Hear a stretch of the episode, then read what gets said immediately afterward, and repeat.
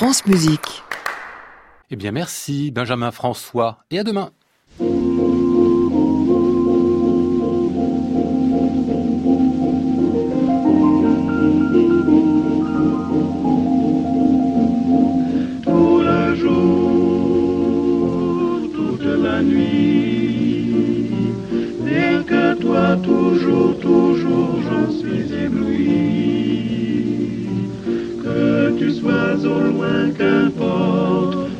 Puisqu'en moi tendrement je t'emporte, mon amour, nuit et jour. Bonsoir à tous, bienvenue dans le Classic Club spécial Noël jeudi. C'est donc aujourd'hui le quatrième volet de notre best-of 2018 qui va nous permettre de retrouver une certaine Sonia Simonauer qu'on connaît pas toujours très bien, mais je peux vous dire que lorsqu'elle écrit sur le quatuor à cordes, on apprend des choses. Ce sera en deuxième partie de programme. Et pour la première, eh bien live comme on en fait qu'au Bedford, c'était le 24 janvier dernier. L'ensemble Jeannequin venait nous retrouver au grand complet et venez surtout chanter pour nous. Nous sommes de nos, de nos, de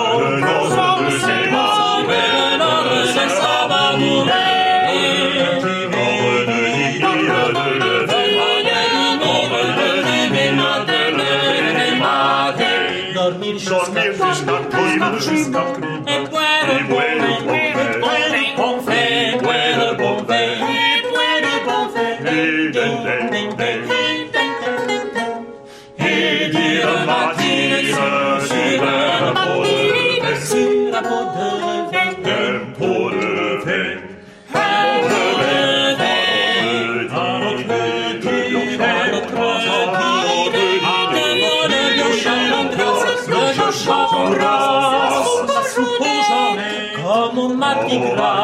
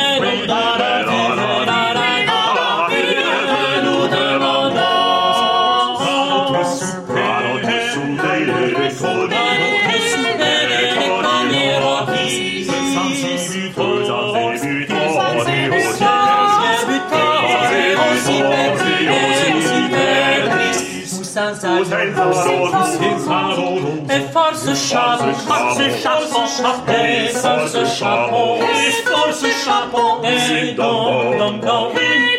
don, don, la grâce, nous aurons la grâce.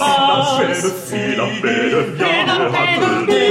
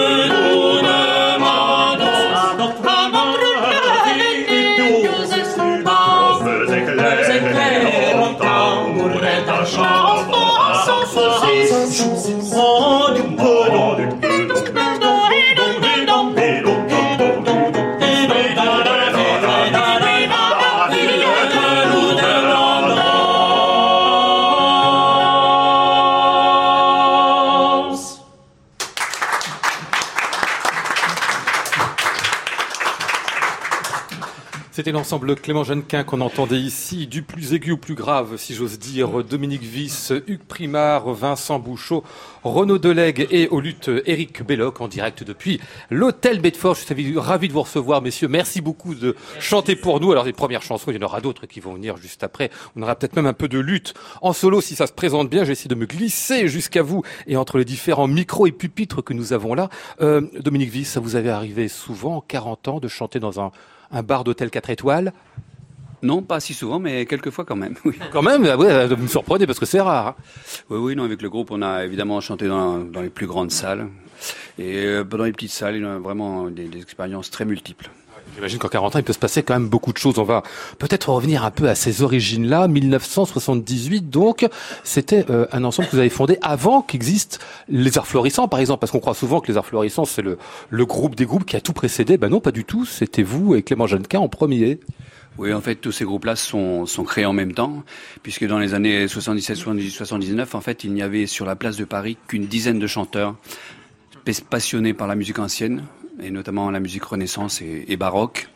Et donc euh, tous ces gens-là, en fait, il euh, n'y a pas, eu de transfuge réellement, et il y avait que ces gens-là qui étaient là. Nous avions même eu à, l'époque le privilège de faire nous, les chanteurs, les auditions auprès des grands chefs que sont les Donc c'était très particulier. Un nom, celui de Jean-Pierre Ouvrard, qu'on peut citer, parce que je crois qu'il a été très important au début. C'était un, musicologue hein, euh, qui vous a finalement passé des partitions qu'on connaissait relativement peu à cette époque-là, à la fin des années 70. Oui, parce que nous, on a créé cet ensemble-là, en fait, plus par curiosité que pour en faire un métier, puisque à l'époque, il n'y avait pas d'avenir. Donc, euh, on a, et moi, je n'avais pas de connaissances. J'ai fait trois, trois mois de musicologie la Sorbonne. Je suis parti, voilà, c'est pas très raisonnable. Et donc on a on a on a essayé d'avoir connaissance de ce répertoire-là directement avec avec la matière, en cherchant au hasard. Et en fait très vite on a compris qu'il fallait s'entourer de gens compétents. Et il se trouvait que, que Antoine Sicot, qui était un membre du groupe, était à la faculté de, Tours. Donc tout naturellement, et Jean-Pierre Rouvard était jeune musicologue, très brillant, et lui aussi formait son ensemble.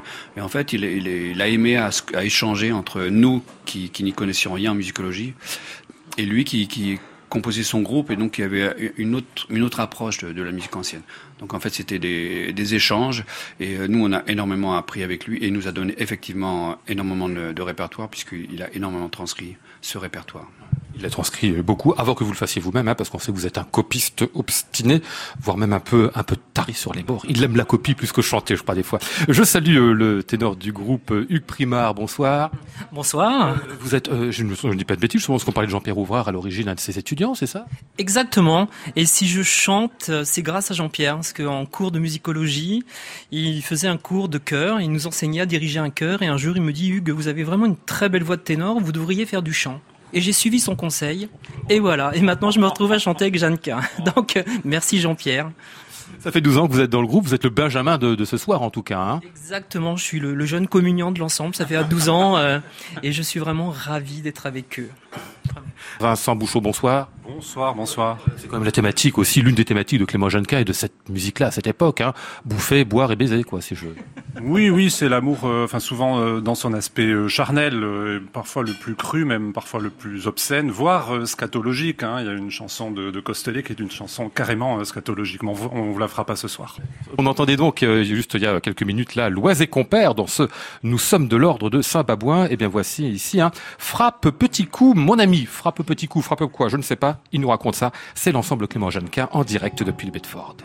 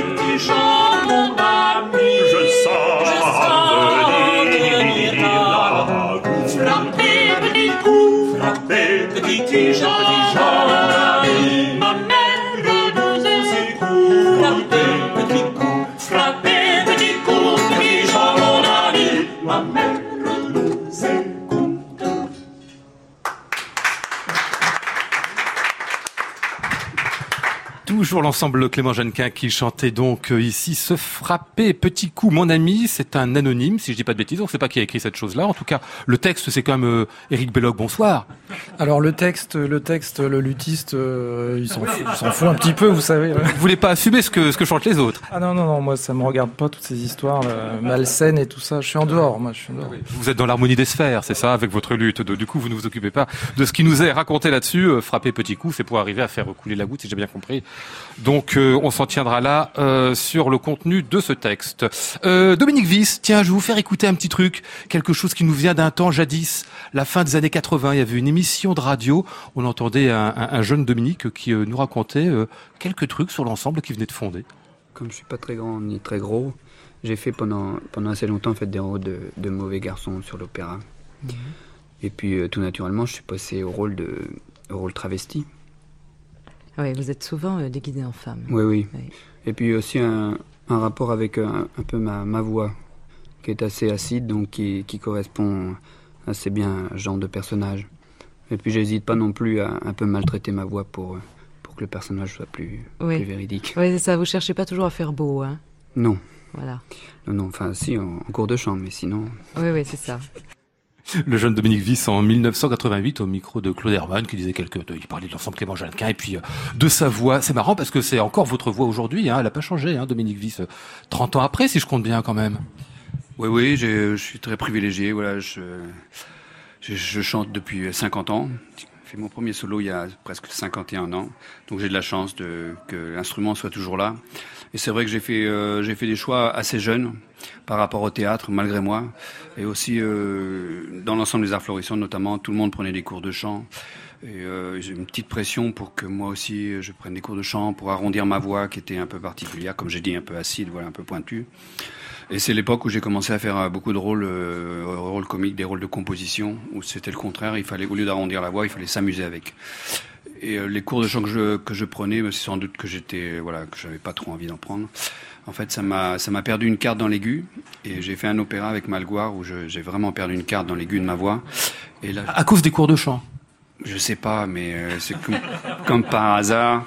Non, mais à force d'arrondir, en fait, je perdais vraiment, je perdais les aigus. J'avais une façon de chanter très particulière, et euh, j'ai toujours chanté en haut sans problème. Et donc j'ai dit voilà, euh, bah, c'est les notes. Enfin, ça va être le théâtre, et puis après, les gens vont me prendre ou vont pas me prendre, et puis euh, ce sera comme ça. On verra ce qui se passera. C'est Deller qui vous avait dit, je crois, euh, t'occupe pas trop du reste, fais les rôles que ta voix finalement te permet de faire et ce vers quoi ta voix te conduit. Oui, mais en général, c'est en général, on dit qu'il y a deux types de, de chanteurs. Il y a ceux qui commencent à, à qui travaillent des rôles, qui les font en audition et qui, euh, qui vendent ce, pourquoi ils sont faits, ce pourquoi ils se sont fabriqués. Donc ces gens-là, ils mettent en avant, en général, la musique, la technique. C'est absolument pas une critique ce que je dis.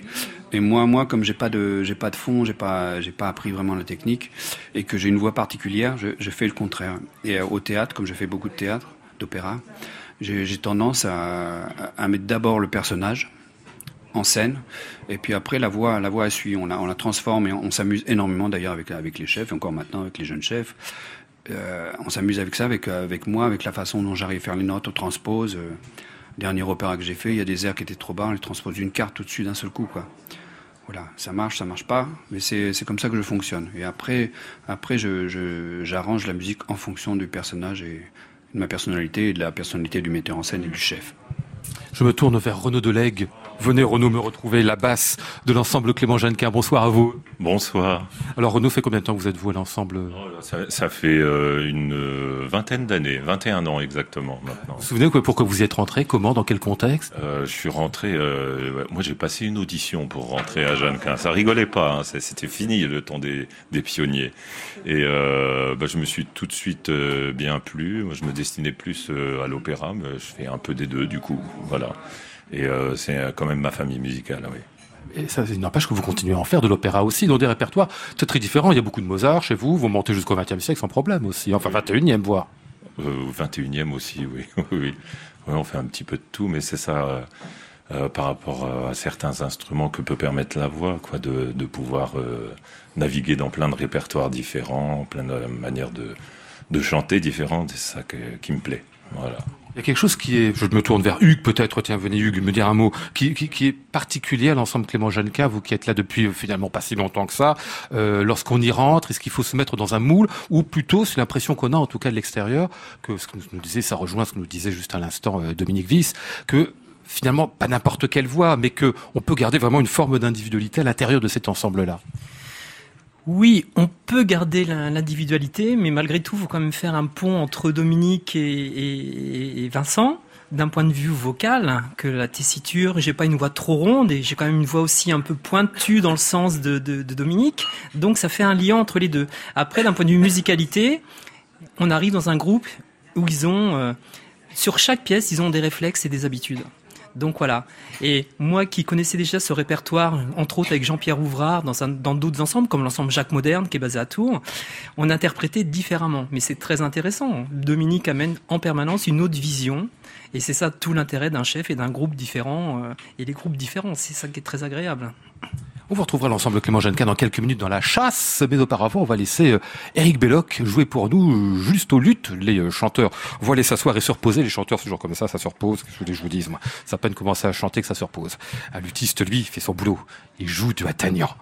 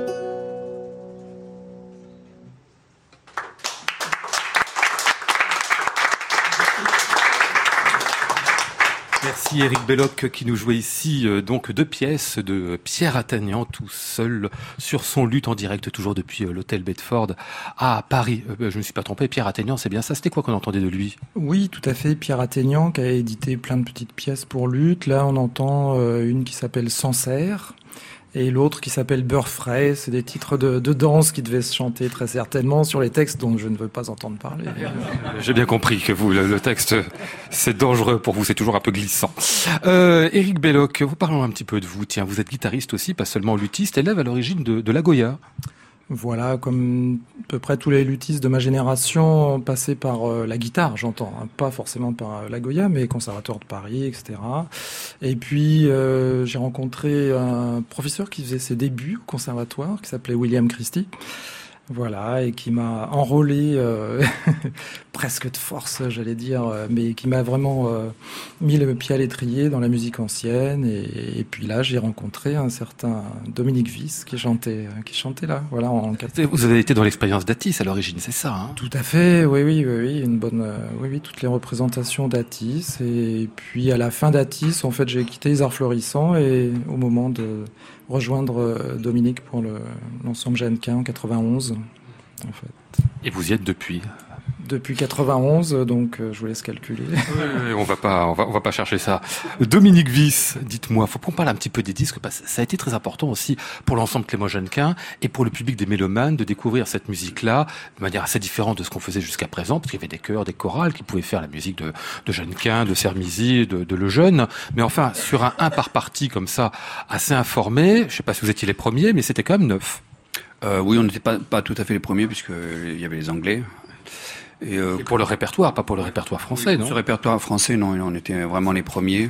Il y avait déjà euh, pas mal euh, d'ensembles, euh, Kaya, tout ça, qui avaient des, des ensembles de, de 12 personnes pour interpréter ce répertoire. Mais vraiment, un par partie, non, il n'y en, en, avait pas. Euh, premier album en 1982, Les Cris de Paris, puis il y a eu Le Chant des Oiseaux l'année suivante, et puis après l'Afrique assez parisienne, qui ont été, je crois, d'énormes succès au disque en plus. Hein. Bah oui, le Cri de Paris, par exemple, est toujours au catalogue. Euh, on l'a énormément vendu. Il est toujours là. Ils ont toujours. C'est très étonnant pour nous. C'est euh, ça va vraiment été une surprise incroyable parce qu'on a d'abord on n'a même pas. C'était même pas programmé qu'on rentre chez Mundi. C'est Christy qui nous a fait rentrer, qui a dit euh, à Eva Koutaz, voilà que, que serait peut-être bien de nous prendre. et en fait, tout, tout, le début du groupe s'est passé comme ça, malgré nous. Et même les tournées, euh, c'est Malgoire qui nous a mis le pied à l'étrier pour faire les, tournées qu'on qu a fait pendant des années des années. Tout est venu mal, malgré nous. Et le succès est venu euh, très très vite. Je crois parce que, parce que ce répertoire-là, effectivement, n'était pas spécialement connu. Comme celui qu'on interprétait là, tous les, les cris de Paris, les, les chants des oiseaux, etc. Mais aussi la, façon de, de l'appréhender était totalement euh, nouvelle, je pense. C'est prétentieux de dire ça, mais c'est ce que les gens disaient. Et nous, nous en fait, c'était absolument pas notre notre idée. Nous, on voulait juste connaître ce répertoire-là, et on y a mis toute notre âme et toute notre trip à l'interpréter, à sa musique, comme c'était comme c'était fait à l'époque. Ces musiques-là, ces répertoires-là, ce n'est fait que pour le plaisir au départ des gens qui l'interprètent. Il n'y a pas de notion de concert encore. Donc, d'où d'ailleurs la question euh, quand on a un public, comment comment travestir, comment tordre le cou à l'histoire pour que nos perceptions et nos goûts et nos, et nos joies puissent les transmettre au public. C'est important ce que vous dites là en effet, c'est que la notion du concert, alors concert payant, j'en parle même pas, c'est une rareté à cette époque, voire même quelque chose qui euh, n'existe quasiment pas. Mais en effet, simplement le fait d'avoir des musiciens qui sont vus par des spectateurs avec une séparation entre les deux, euh, simplement, ça n'existe pas. Quoi. Les musiciens et ceux qui pratiquent et ceux qui écoutent se confondent, c'est les mêmes. Oui, oui. Puis surtout, ce qui est, ce qui est très difficile à, rendre, c'est que comme c'est fait pour les gens qui interprètent, donc la musique peut devenir très complexe. C'est un jeu musical. Donc des fois les paroles qui ne, vont pas ensemble, évidemment, et des fois pas les mêmes textes. Donc c'est un plaisir entre, soi. Et comme on lit le texte, on interprète, on n'a pas besoin. Historiquement, on n'a même pas besoin d'articuler, en fait. Voilà. Donc on est obligé de, transgresser un peu les règles historiques, s'il y en a d'ailleurs. Mais c'est ça qui est intéressant. C'est, euh, moi, j'adore ça, le fait de, sans, sans vouloir détruire complètement l'histoire, parce qu'on s'en sert énormément. Moi, je pars toujours de, des choses musicologiques. Au départ, je transcris tout, je, je, cherche pour savoir, pour trouver une sorte de vérité, parce que plus on, se, plus on remonte dans le temps, plus c'est difficile. Et après, on, on tord le cou à l'histoire et on, on parle à des gens qui, ont, qui sont devant nous, qui sont de notre génération. On va vous laisser dans quelques instants l'ensemble Clément Jeannequin nous parler de chasse. Mais auparavant, ben, je signale que vous serez en concert ce dimanche à Paris euh, aux Invalides. Ce sera avec les Sac-Boutiers de Toulouse. Vous ferez un programme intitulé L'homme armé. Euh, c'est pas la première fois de très loin vous jouez avec les Sac-Boutiers qui sont vraiment des complices à vous euh, de longue date. Et puis on va retrouver là tout de suite pour leur dernier passage à l'hôtel Bedford. Donc les musiciens de Clément Jeannequin dans La Chasse, célèbre pilier du répertoire, si j'ose dire. c'est de c'est de Jeannequin la chasse, hein, de Clément Jeannequin, je dis pas de bêtises, hein, c'est bien ça. Donc vous avez tout le, portrait de la chasse qui vous est fait, l'histoire, le machin. C'est les membres de Clément Jeannequin. Chante,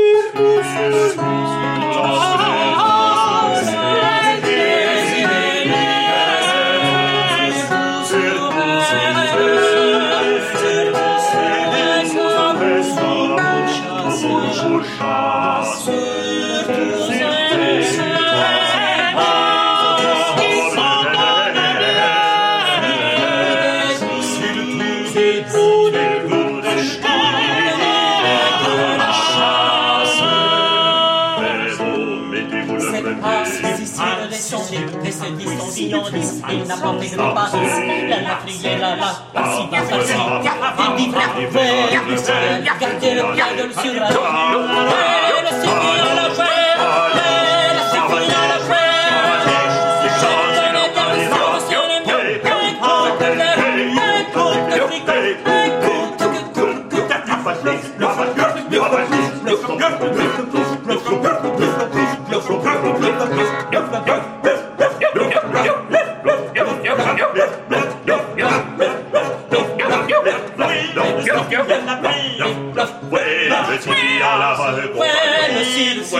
Shabbat Shalom, Shabbat Shalom,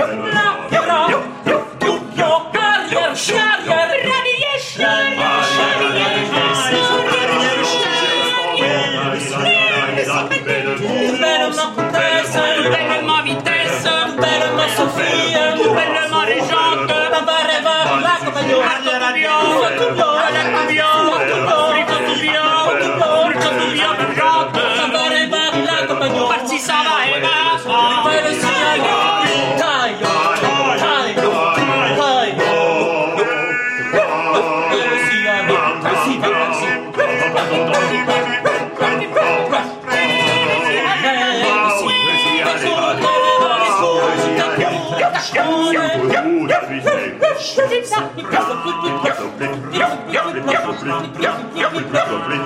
plas,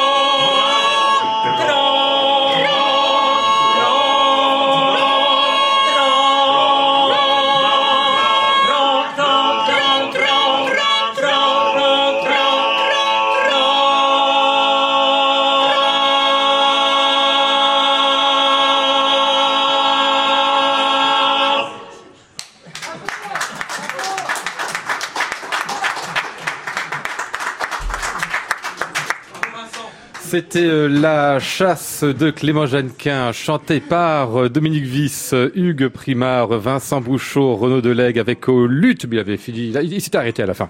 Éric Belloc, messieurs, venez me rejoindre à la table, on va causer encore cinq minutes avec vous, les membres de l'ensemble Clément Jeannequin. Merci beaucoup d'avoir chanté pour nous ce soir. On a entendu tout là-dedans, les chiens, les... c'était quoi à la fin ce qu'on entendait là, l'espèce de, Ah, de ce grand les- appel, Dominique? Ce sont les trompes de chasse Ah, c'est ça, je, bah, oui, je m'étais bien la dit. victoire sur le pauvre animal. Le pauvre animal qui était un cerf, évidemment, qu'on a aussi. voilà. Hein, si j'ai bien compris. C'est hein. une chasse qui se passe à Fontainebleau en fait. Il y a, Ah oui même les noms des, des rochers, avec le rocher d'Avon, tout ça, Ah qui bon existent toujours. Dans le Ah d'accord. On peut retrouver Donc précisément. on sait où, c'est- ouais, où elle a été. Et on sait qui était le protagoniste aussi de cette chasse Non. Ah, il y a, ça y a non, beaucoup, pour le par coup, contre, hein. il y a beaucoup de noms de chiens. donc, On connaît le Mais- C'est marrant. C'est une pièce absolument incroyable, hein. pleine d'imitations, je l'ai dit bien sûr, le- les chiens et tout ça, mais pas, pas seulement. Ce qui est marrant, euh, je me tournais à Vincent Bouchot, c'est d'arriver à avoir à la fois, euh, enfin dans l'écriture, hein, bien sûr, de, de, de Jeannequin, d'avoir à la fois euh, l'ensemble et puis les individus. on a l'impression que c'est des voix finalement qui sont tellement indépendantes les unes des autres. Oui, oui, bah ça c'est vraiment le génie de Jeannequin. Euh, on chante parfois une autre chasse de Gombert, Ouais. bon, qui, est, qui est impressionnante, qui est belle, mais il n'y a pas, il a pas vraiment ce, ce niveau d'individualisation des chaque chaque voix là dans Jeannequin raconte presque une histoire, un parcours. C'est encore euh, même pire dans le dans le caquet des femmes où alors chaque voix est pratiquement indépendante de, de toutes les autres, ou alors ça se répond parfois euh, de voix de voix. Ça c'est vraiment le génie de Jeannequin. C'est le sens du théâtre euh, avant avant l'opéra quoi. Euh, tant que vous avez la parole, Vincent Bouchon, on va Oui. écouter une musique à vous, tiens, parce que vous êtes. Alors c'est ça, gentil, vous êtes aussi hein. compositeur, vous avez Ah plein de oui. qualités, vous faites partie de Clément Oh. Jeannequin. Vous êtes toulousain, ce qui est une autre Ah euh, oui, qualité. hein. Ouais. Amateur de littérature, ce qui est une troisième Oh là qualité. là là, Compositeur, enfin, entre autres d'opéra, vous en avez combien à votre Oh actif là là, je les compte plus. Euh, neuf, je crois. Neuf, c'est ça, Enfin, hein. le, le, les derniers sont trois, mais ça fait qu'un, ça fait qu'une soirée, donc on dit, on dit un. Et ça Ah. compte pour un celui-là. Dont un ubu, dont le dernier jour, Oh d'Emmanuel- Kant. Oui, Il y a ça aussi, hein, Ah des ouais. de comptoir aussi, enfin des choses bizarres. Ouais. Et vous nous avez apporté une pièce ici qui s'appelle, euh, pour dire que vous êtes à l'écoute de votre temps, Twitter. Oui, alors bon, c'est une longue histoire, mais je vous la fais brève. C'est, Michel Butor, que, le grand euh, écrivain qui, est- qui est mort il y a quelques années, qui a écrit à la demande de- du théorbiste qui va jouer, Rémi Cassaigne, a- qui a écrit des, des textes euh, dans la forme du tweet, c'est-à-dire vraiment presque le haïkai euh, Ouais. contemporain euh, européen. Et pour pour être mis en musique par moi, c'est un, grand honneur. Et donc, ce qu'on va entendre là, c'est euh, s'inscrit dans un programme autour des lettres, notamment la lettera amorosa, tout ça.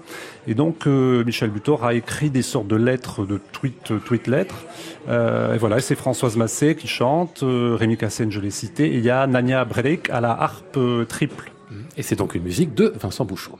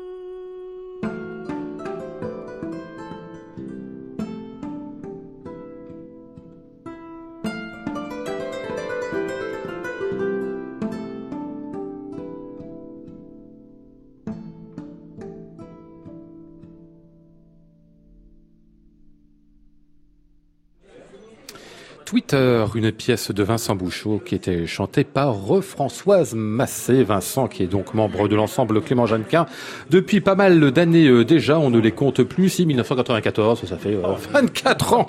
Donc on les compte et ça fait mal. Donc si vous allez voir les prochains concerts euh, de Clément Jeannequin, ben, vous y verrez Vincent ainsi que tous les autres qu'on a nommés ce soir. Le prochain, ce sera ce dimanche à Paris au musée de l'armée, donc aux Invalides. L'homme armé avec les sacs boutiers, l'ensemble toulousain que vous retrouverez euh, à l'occasion. 4 euh, février, encore un concert au temple de Ferney-Voltaire, des psaumes et chansons spirituelles du temps de la Réforme. Et puis on nomme encore ce spectacle Zani à l'Opéra de Montpellier que vous allez...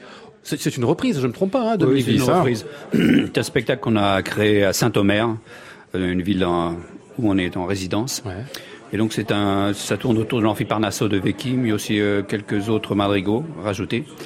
Et euh, c'est une pièce qu'on fait euh, parce que la, la, question pour, ce, pour cette musique-là autour de la Comnia dell'arte, on ne sait pas trop comment c'était interprété, s'il y avait des instruments, s'il y avait des acteurs, s'il y avait des, des chanteurs qui, qui, chantaient à la place des acteurs. Et donc là, on a pris le parti pris d'enlever tous les instruments et de nous d'imiter tous les instruments, comme ça se pratiquait d'ailleurs dans ce genre de pièces. Donc c'est juste six chanteurs. Et c'est fait d'une façon, euh, une mise en scène très moderne, justement pour que, pour que les gens puissent appréhender le, le sujet qui, pourrait, qui peut paraître au départ un peu complexe. Ouais. 40 ans pour Clément Jeannequin. Est-ce que vous allez à, à 50, messieurs? Qu'est-ce qui me répond? Hugues, est-ce que vous signez encore pour, euh, pour 10 années de, de bonheur ah oui, mais Carrément, je, carrément. J'espère que tout le monde va tenir. Tout le monde Pourquoi tout le monde Non, c'est une blague, c'est une blague. Il parle de moi, là. Pourquoi il parle de vous, Dominique Parce que parce que parce que c'est l'ancêtre. Alors si, si, Dominique arrête, on est foutu. Mais tant que Dominique tient, nous on tient derrière. On a, on a voilà, 10 ans, on est à peu près 10 ans derrière lui. Alors on a une bonne marge. Et, ah, oui, vu la ça. forme qu'il tient à, à, 60 et quelques années, on, on est tranquille. Oui, mais euh, 40, 40 ans Clément Jeannequin, c'est ça. Au bout d'un moment, ça fait beaucoup, c'est ça, Dominique?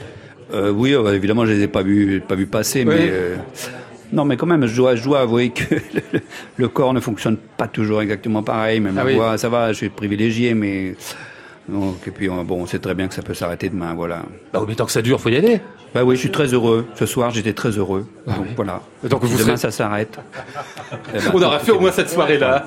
ce sera, on va dire, la grande soirée de vos 40 ans. Ce sera ce soir. Non, non, ce sera dimanche. La grande soirée des 40 oui, ans, non, normalement. Je vais tenir jusqu'à dimanche. Oui, quand même, ce sera le minimum. Hein. Éric Belloc. Et ouais, moi, je peux ajouter que la grande leçon, en fait, quand on est sur scène avec Dominique, c'est que, bah voilà, c'est comme aujourd'hui, euh, chaque instant est est présent. Et puis voilà euh, c'est le, moment qui est là. Et bah, tant que ça dure ça dure. Mais il faut être là oui. On va se rappeler si vous voulez des euh, belles choses très anciennes avec justement les cris de Paris. C'était l'origine quasiment ce disque hein, quand même qu'on a tous un petit peu dans l'oreille. On a pris euh, ce petit extrait là à l'ensemble Clément Jeannequin de l'époque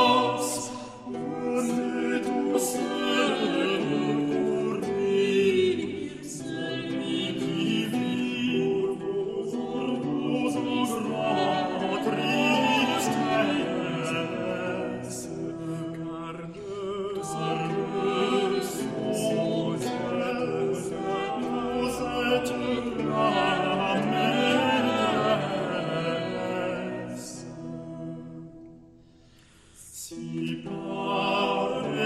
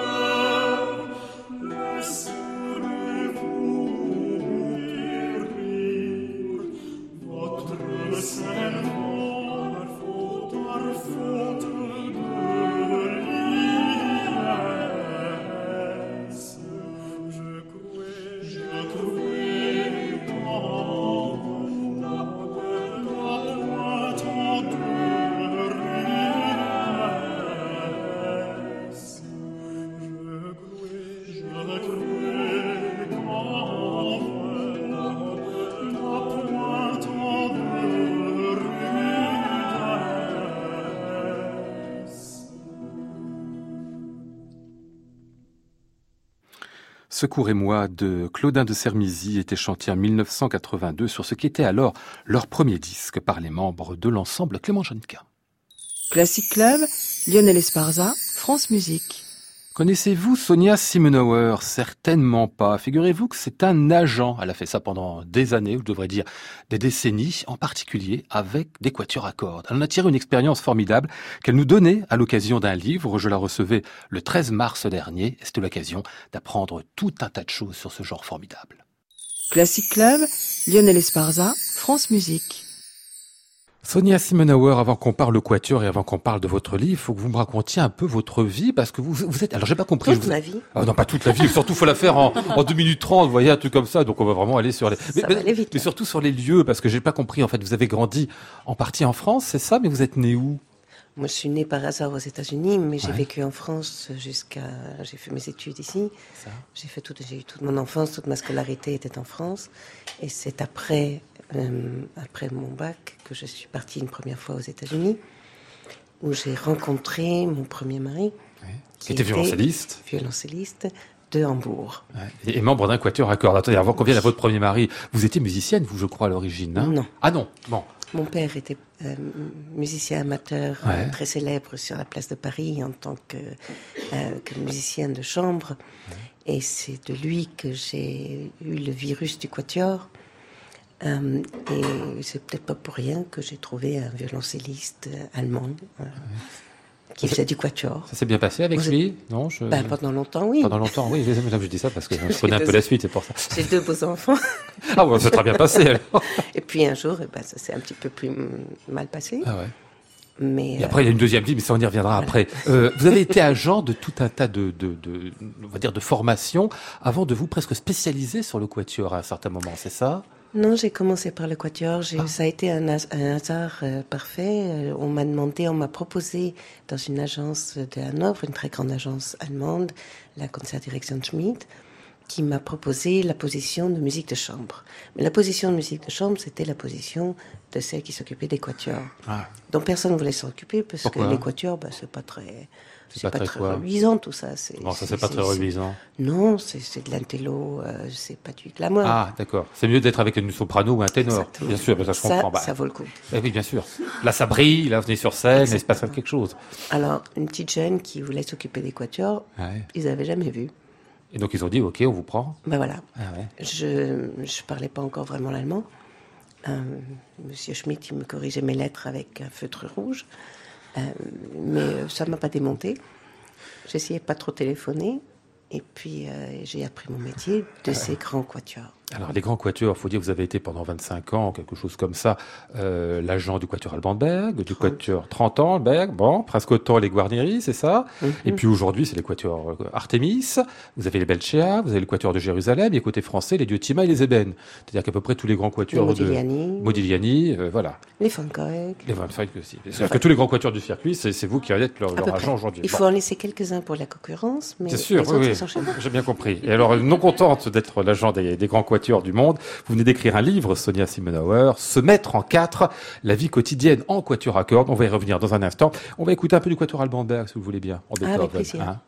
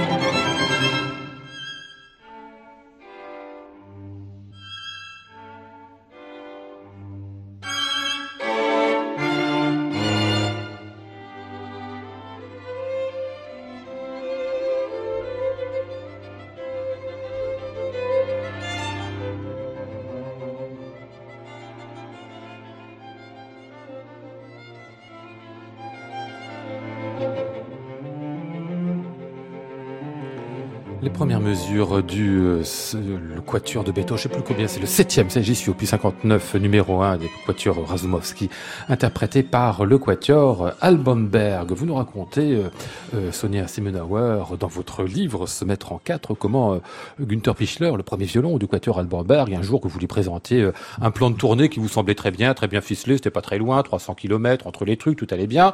Euh, commençait à dire ma cocotte, maintenant tu vas venir avec nous faire une tournée et tu vas voir ce que c'est qu'une tournée avec euh, seulement entre guillemets 300 km entre les villes. C'est comme ça que c'est passé hein, au début. C'est Hein comme ça que ça s'est passé. Il a demandé à mon patron que je puisse les accompagner pendant quatre jours.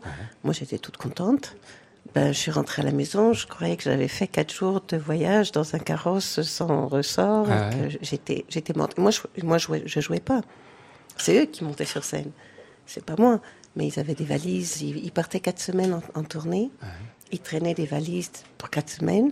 Alors, euh, la musique sur euh, iPad, ça n'existait pas. Bah. Donc, il y avait les partitions. C'est lourd les partitions aussi. C'est lourd les partitions et quand on fait euh, 15, 15 euh, œuvres en- en- pendant, pendant la tournée, bah, il faut porter euh, 15 partitions, puis l'instrument, Eh et, oui. puis les chaussures. Mhm. Et puis à, ce moment, à cette époque-là, on jouait en redingote, bah, c'est lourd.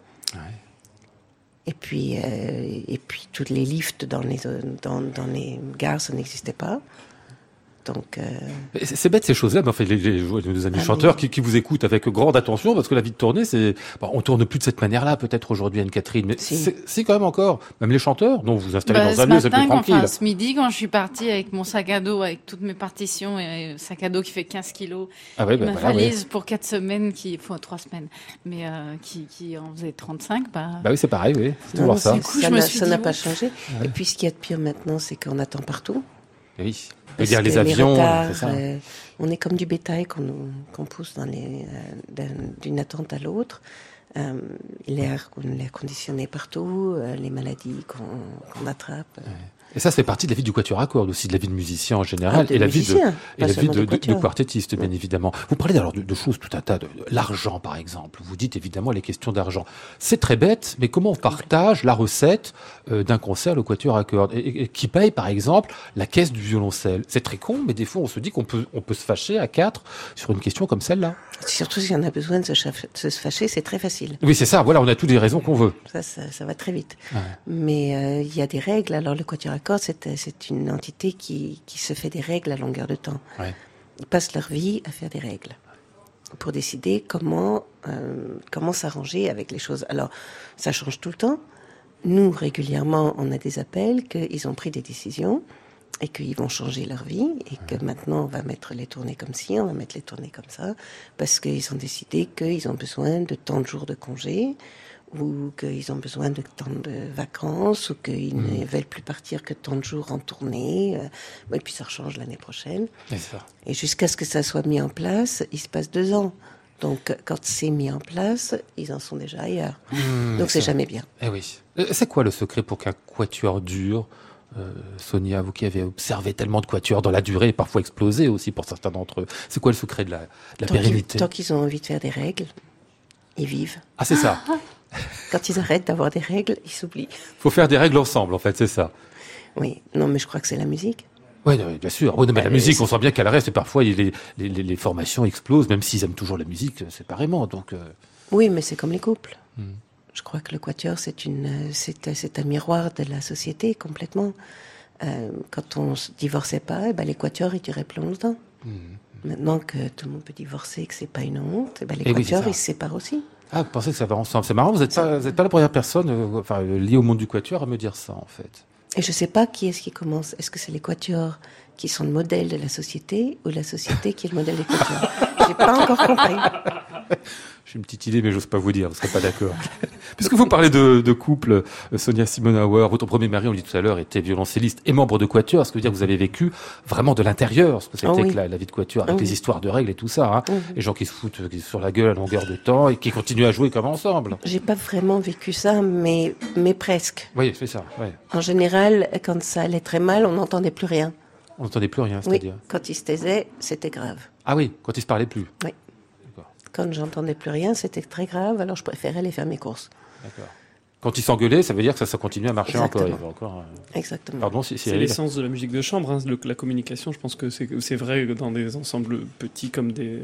Qu'on soit C'est quatre ou quand on soit deux. Enfin, à partir du moment où on arrête de communiquer, euh, c'est c'est fini. Mais est-ce que dans un quatuor, le, le, le leader est forcément le, le premier violon? Question- Bonne Très bonne question. question. Est-ce qu'il y a un leader ou est-ce que... Exactement. ou, ou il se peut qu'il y ait peut-être deux leaders, un leader plus. Elle a tout, elle a tout compris. Un, un leader plus, euh, pas avec le cœur, mais avec la passion, celui qui aura le plus d'instinct ou de, voilà, qui sera plus chaud. euh, Il y a autant de leaders qu'il y a de thèmes.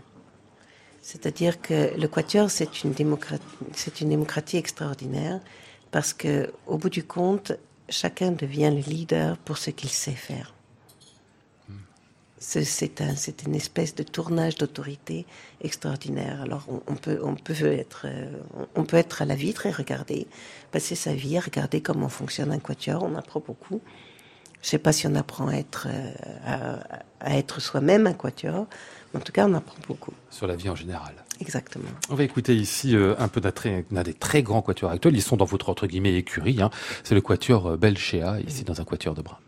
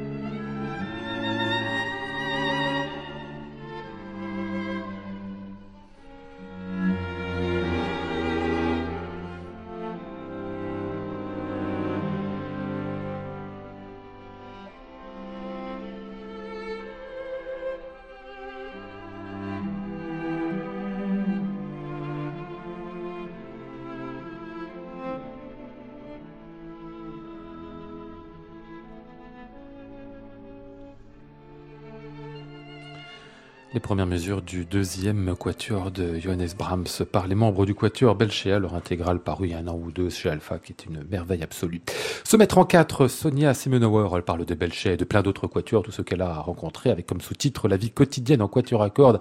C'est paru chez Alma Nuvis. Une chose qu'on n'a pas dit encore, euh, Sonia, votre premier mari était violoncelliste. Le second, il est... Psychanalyste. Ton travail avec le quatuor à cordes, ça dit quelque chose quand même. hein. Ah oui, ça, oui. C'est la totale. C'est l'éducation totale pour s'occuper de quatuor. Ah, Mais j'ai l'impression qu'en plus vous racontez dans le dans le livre, il y a un chapitre qui est consacré aux questions qui naissent finalement des discussions avec, euh, je sais plus, dans un repas entre votre Entre mari, vous, psychanalystes. et entre psychanalystes, c'est ça. Qui m'ont interrogé. C'est de là qu'est né ce livre parce que à la, à la, bout- à la fin de la soirée, qui a duré jusqu'à 3h30 du matin, ils m'ont dit, mais il faut que tu écrives tout ça. Bah oui, oui, je Alors j'avais pas le symptôme d'écrire jusqu'à ce moment-là. Puis j'ai commencé à écrire des petites histoires et puis c'est devenu un livre. Je savais pas qu'on pouvait faire des livres. Ouais. Vous avez appris en le faisant. Exactement. C'est ça. Il faut dire, c'est vrai qu'il y a plein de choses dedans qui sont absolument formidables parce qu'on connaît le quatuor, on sait que c'est difficile, mais là on a vraiment le détail de l'intérieur, on a entre guillemets des trucs, on a des grands noms qui passent, donc certains de ceux qu'on a cités. Puis il y a une petite chose marrante, je sais plus, c'est le- euh, un, un du quatuor Artemis qui, qui, qui parle du cycle de lavage pour apprendre le, un- une œuvre. C'est quoi cette histoire? Il y a trois cycles de lavage. C'est quand on apprend quelque chose, et puis euh, après il y a le deuxième cycle, le lavage, quand on quand on met les choses bien en place, et puis il y a l'essorage, et ça c'est très grave. Ouais, c'est ça. L'essorage, quand euh, chacun doit apporter ce qu'il ce qu'il veut de la musique dans dans le quatuor. Alors ça c'est très très c'est très grave, c'est très tendu. Classic Club, Lionel Esparza, France Musique. Cette émission avec Sonia Simonauer était diffusée le 13 mars dernier. Si vous voulez la retrouver, eh bien c'est aussi sur le site francemusique.com.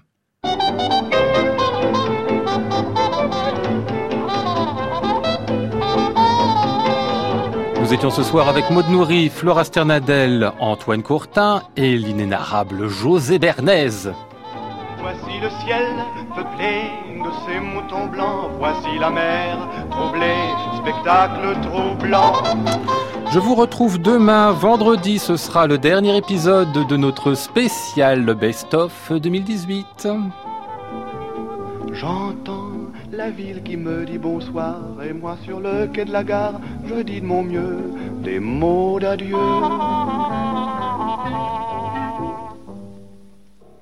Très bonne nuit à tous et à 23h, bienvenue à Anne Montaron pour À l'improviste. À réécouter sur francemusique.fr.